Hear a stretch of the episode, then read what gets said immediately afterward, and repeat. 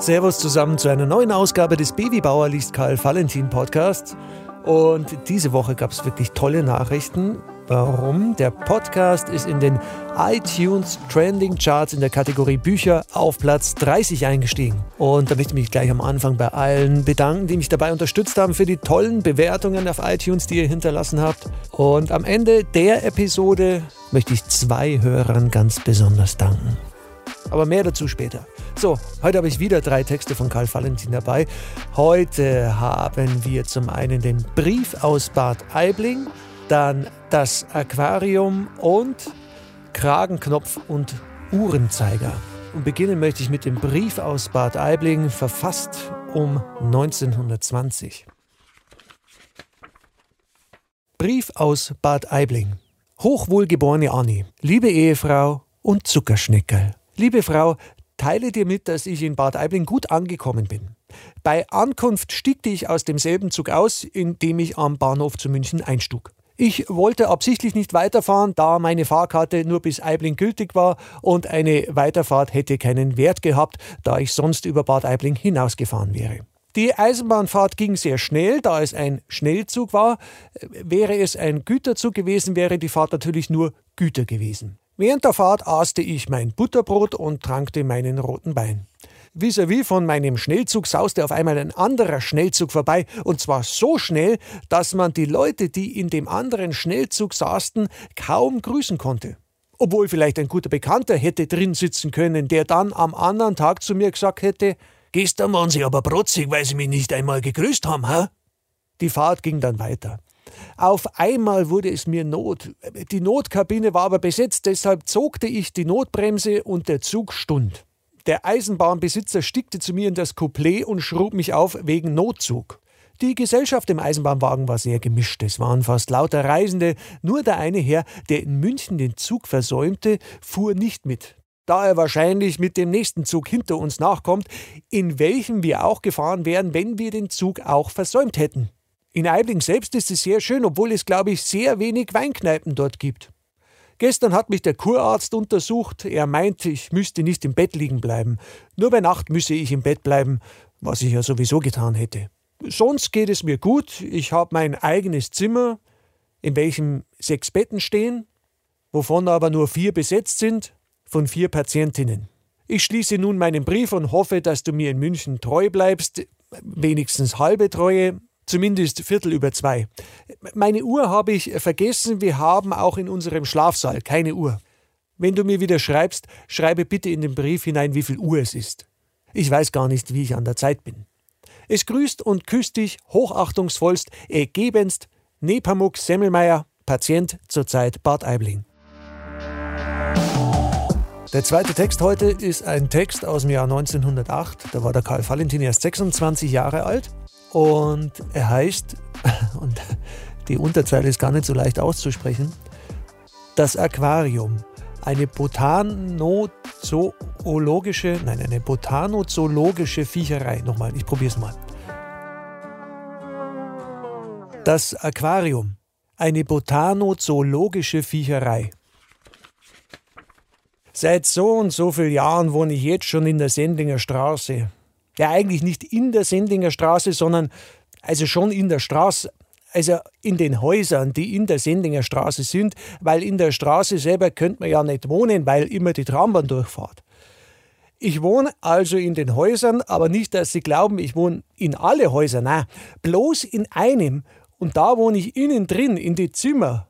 Aber auch nicht in alle Zimmer, sondern bloß in einem, im ersten Stock, weil in dem Haus, wo wir da wohnen, ist ein erster Stock der ist unterm zweiten Stock und oberm Parterre so ja, zwischendrin. Und da geht bei uns in dem ersten Stock eine Stiege hinauf. Heute geht schon wieder runter auch, aber zuerst geht's hinauf. Äh, wenn man es eigentlich richtig nimmt, geht er nicht die Stiege hinauf, sondern wir gehen auf die Stiegen hinauf. Man sagt eben so. Ja, und da haben wir in dem Zimmer drin, weil die Hausfrau, die ist auch da eingezogen, wo ich wohne, und da haben wir in dem Zimmer drin ein Aquarium. Das ist also ein direktes Aquarium weil es schon das Wort sagt, es ist auch eins, aber wir glauben es nicht, dass das wirklich eins ist. Vielen haben wir es schon sehen lassen und jeder hat es erkannt. Kürzlich haben wir sogar einen Bezirksinspektor aufkommen lassen und der hat es auch sofort kennt, dass eins ist. Unser Aquarium ist aus Glas, aus durchsichtigem Glas, jawohl, äh, weil es Milchglas auch gibt. Sehen Sie, unser Aquarium sieht ungefähr so aus. Sagen wir zum Beispiel, das hier ist die Glaswand, das hier ist meine Hand. Ich mache sie nur, dass Sie es besser verstehen. Also das soll die Glaswand nur, nur vorstellen. Also die Glaswand steht so da. Von der Glaswand vis-à-vis -vis steht auch wieder eine Glaswand, auch aus Glas. Nur mit dem Unterschied, dass die eine Glaswand herüben und die andere Glaswand drüben steht. So ist es aber natürlich noch kein Aquarium, weil so rüber sind auch zwei Wände und die zwei Wände und die zwei Wände sind an den Ecken zusammengemacht, damit dieselben nicht auseinanderfallen. Weil, wenn es nicht zusammengemacht wären, täten sie immer auseinanderfallen. Jetzt die Hauptsache vom ganzen Aquarium ist der Boden. Der muss unbedingt da sein. Denn wenn man nur die vier Wände hätte und den Boden nicht, und man schüttet oben Wasser rein, dann läuft das Wasser unten raus. Da dürfen Sie zehn Jahre Wasser reinschütten, das läuft immer unten raus. Damit aber das Wasser nicht rausläuft, deshalb ist der Boden da. Bei einem Vogelhaus, da ist das ganz anders. Das sind schon auch so Wände wie beim Aquarium, nur mit dem Unterschied, dass die Glaswände beim Vogelhaus nicht aus Glas sind, sondern aus Luft und Draht. Da kommt immer zuerst so viel Luft, dann kommt wieder so viel Draht. So geht beim Vogelhaus der Draht und die Luft übers ganze Haus rüber. Ja, sehen Sie, wenn das bei einem Aquarium auch so wäre, als wie beim Vogelhaus, dann dürfte in einem Aquarium ungeniert ein Boden drin sein. Dann lief halt das Wasser, wenn man wirklich eins hineinschütten täte, da hinaus, wo der Draht nicht da ist. Das werden die Herrschaften kaum verstanden haben. Jetzt, wir haben im Aquarium Goldfisch drin und im Vogelhaus haben wir einen Vogel. Nun haben wir probeweise mal die Goldfische ins Vogelhaus getan und den Kanarienvogel ins Aquarium. Da sind uns aber die Goldfische immer über Stangerl runtergefallen, weil sie keinen Halt drin gehabt haben. Und der Kanarienvogel ist im Aquarium drin ersoffen. Dann haben wir es wieder beim Alten gelassen und haben den Vogel wieder ins Vogelhaus getan und die Goldfische wieder ins Aquarium, wo es hingehören.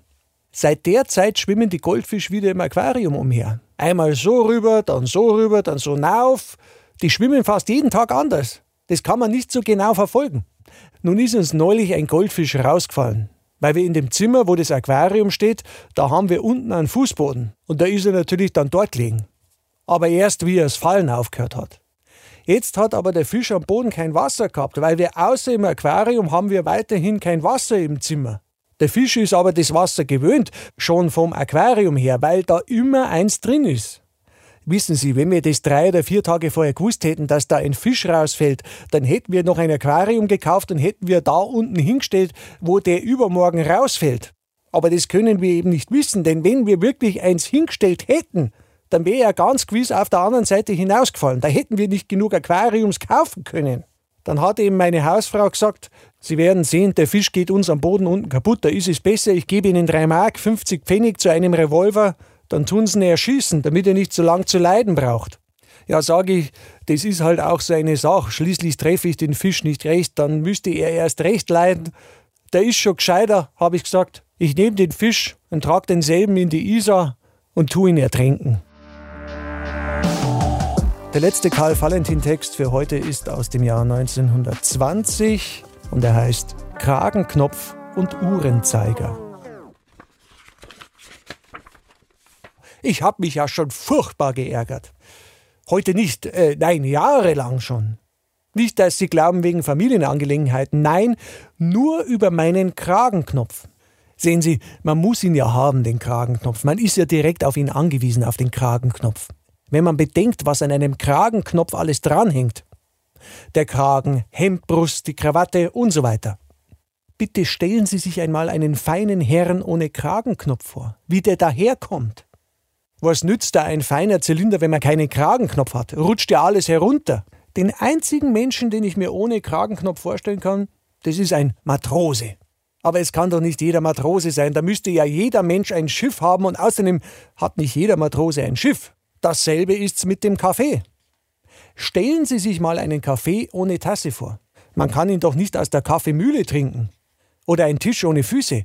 Da braucht man überhaupt keinen Tisch, da kann man sich ja gleich auf den Boden setzen. Dasselbe ist's mit einer Uhr ohne Zeiger. Schauen Sie, ich laufe zurzeit schon jahrelang herum mit einer Uhr ohne Zeiger. Die hat doch gar keinen Wert. Eine Uhr ist sie natürlich auch so. Sie werden doch nicht behaupten, dass es ein Papagei ist. Ich könnte sie zum Uhrmacher geben, aber in dem Moment, wo ich sie zum Uhrmacher gebe, habe ich gar keine. Also ist doch gescheiter, wenn ich wenigstens die habe, wenn sie auch nicht geht. Das weiß ich ja sowieso. Sie kann ja auch nicht gehen ohne Zeiger. Das heißt, gehen kann sie schon, innen. Aber sie zeigt es nicht an, darum hat auch die ganze Uhr keinen Wert. Ich trage ja die Uhr nur wegen der Kette. Was will man denn sonst mit einer Uhrkette anfangen? Das sagt ja schon das Wort Uhrkette. Das ist doch selbstverständlich, dass da eine Uhr dran sein muss. Ich kann doch keinen Hund hinhängen. Dann wäre es ja eine Hundekette. Und wer würde einen Hund in die Westentasche hineinschieben? Niemand. Ich halte ja eine Uhr für überflüssig. Sehen Sie, ich wohne ganz nah beim Rathaus. Jeden Morgen, wenn ich ins Geschäft gehe, da schaue ich auf die Rathausuhr hinauf, wie viel Uhr es ist, und da merke ich es mir gleich für den ganzen Tag und nütze meine Uhr nicht so ab. Die heutigen Uhren gehen noch eher, aber früher war es Fahrt mit den Sonnenuhren. Keine Sonne, keine Uhr. Da ist mir ja die meinige ohne Zeiger lieber. Da ist mir doch wenigstens nicht auf die Sonnen angewiesen, bloß auf die Zeiger. Und Zeiger kann man schließlich machen lassen, wenn man sie braucht. Das wäre ja traurig, wenn man nicht ohne Uhren leben könnte. Ja, der Uhrmacher, ja, der kann nicht ohne Uhren leben. Bei dem ist's Geschäftssache.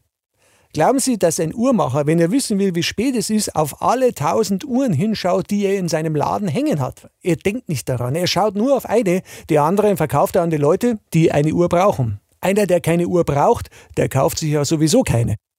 Aber wie gesagt, es hat keinen Zweck, dass ich die Uhr reparieren lasse. Schließlich stiehlt sie mir noch einer, dann hat er eine gehende Uhr und ich bin jahrelang mit der kaputten rumgelaufen. Drum lasse ich sie lieber so, wenn sie dann wirklich einer stiehlt, dann kann sich der damit ärgern. Das war die vierte Episode des Babybauer liest Karl Valentin Podcast. Schön, dass ihr dabei geblieben seid und ich möchte mich ganz besonders bei zwei Hörern der Woche bedanken, die nämlich ganz, ganz tolle Bewertungen bei iTunes hinterlassen haben. Das wäre zum einen Franziska Andergassen, die da schrieb, mega, hab Tränen gelacht, sehr lustig, wirklich. Applaus für Franziska Andergassen. Und das war die Hörerin der Woche und der Hörer der Woche, das ist Andreas Begert. Er schrieb, Richtig schön erzählt und spannend gestaltet. Bevi hat es geschafft, mit dem neuen Podcast mit Karl Valentin Geschichten unseren Weihnachtsmorgen zu verschönern. Vielen Dank, Bevi. Lieber Andreas, der rein zufällig auch mein Neffe ist, ein großartiger Komponist, arbeitet gerade an seinem ersten bayerischen Oratorium, was, glaube ich, Mitte des Jahres uraufgeführt wird in München. Und vielen Dank, lieber Andreas, für das tolle Feedback. Und das soll euch natürlich ermuntern, dass ihr auf iTunes geht und dort auch am besten 5 Sterne hinterlässt. Nächste Woche gibt es wieder eine neue Episode. Bis dann, euer Baby Bauer.